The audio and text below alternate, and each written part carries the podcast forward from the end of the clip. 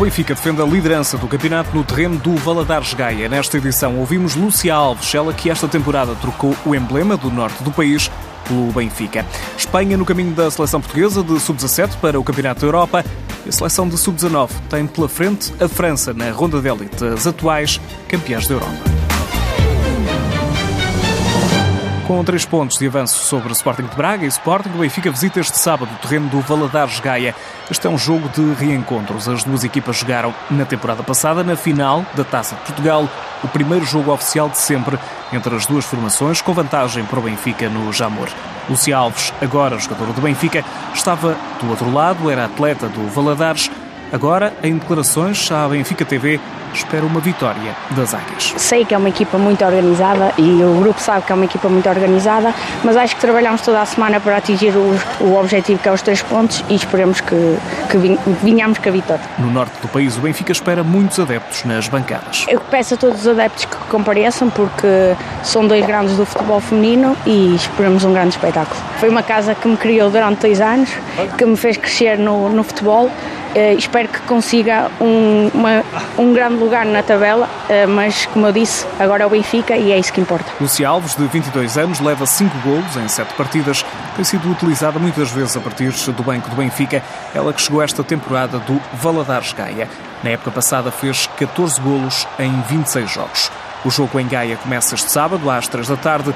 O técnico do Benfica, Luís Andrade, tem boas notícias. Dani Neuhaus está de regresso a guarda-redes não joga desde o derby com o Sporting, mas já está recuperada. Antes entra em campo o Sporting, as Leoas jogam frente ao clube Albergaria no estádio municipal António Augusto Martins Pereira. Susana Cova, a treinadora das Leoas, em declarações à Sporting TV, elogia a opositora, a treinadora Paulo Pinho, mas não só. É uma equipa comandada por uma pessoa que conhece há muitos anos a Liga BPI, o campeonato onde se insere. Uh, tem uma frente de ataque com três jogadoras bastante velozes e com qualidade técnica, apoiadas por duas médias com capacidade de remate de média distância. Uh, de qualquer forma, é uma equipa que nos vai criar muitas situações de duelos individuais, porque tem uma referência mais individual em termos de marcação. E isso também é um, também é um desafio diferente em relação a todos os jogos que tivemos até agora. A treinadora do Sporting Carante não está a pensar na corrida pelo título ou na diferença pontual. Bem, a pressão, a pressão é aqui dia a dia.